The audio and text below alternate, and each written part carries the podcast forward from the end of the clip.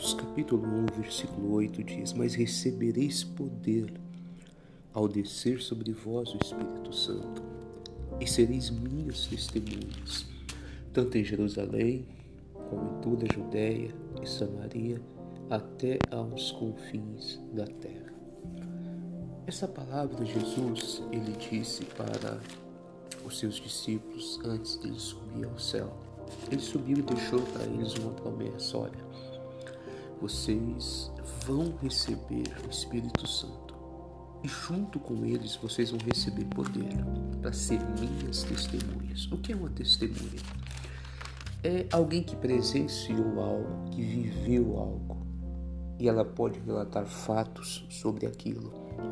Uma testemunha não pode ser alguém que não estava presente, que não teve uma experiência com o fato.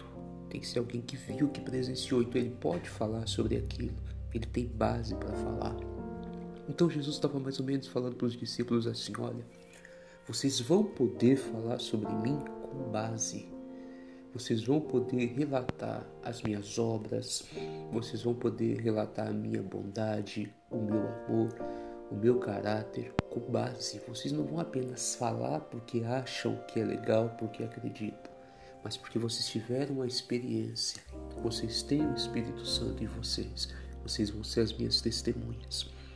Isso aqui para nós é uma lição muito importante, porque nós também precisamos do Espírito Santo para sermos testemunhas com base, testemunhas verdadeiras, para ser testemunhas que vão falar sobre Deus, sobre a palavra com base.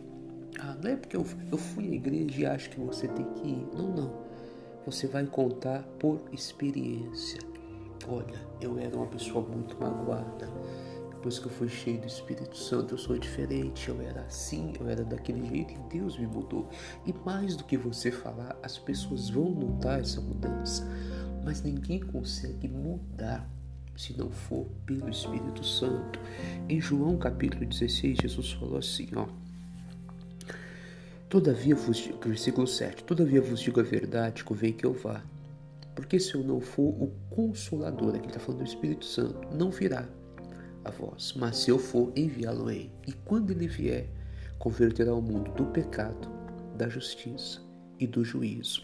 Então o Espírito Santo viria.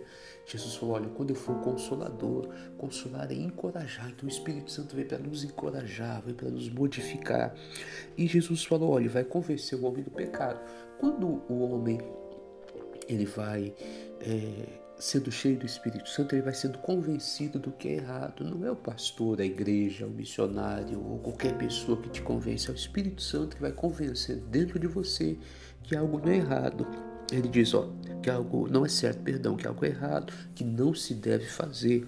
Aí diz mais, convencerá da justiça e do juízo. Quer dizer, ele vai convencer você do que é errado, vai convencer você sobre as obras de Deus. É, você vai começar a entender as obras de Deus, as coisas de Deus, a palavra de Deus.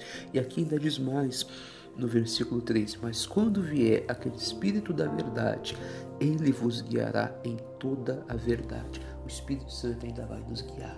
Olha, não dá para falar é, nessa, nesse podcast de hoje tudo sobre o Espírito Santo, mas o que eu quero frisar no seu coração é, é esse comecinho aqui. Ele convencerá o homem do pecado. O Espírito Santo vai te mostrar, vai fazer você entender o que é certo, o que não se deve fazer, o que não compete ao cristão e vai te ensinar o que é errado. Isso é muito importante. Vamos ser testemunhas verdadeiras, vamos ter experiência e essa experiência vai nos convencer sobre o que é certo, sobre o que é errado. Olha, que Deus te abençoe. Fique com essa palavra e decida desse ano buscar mais ao Espírito Santo. Deus te abençoe, viu? No nome de Jesus.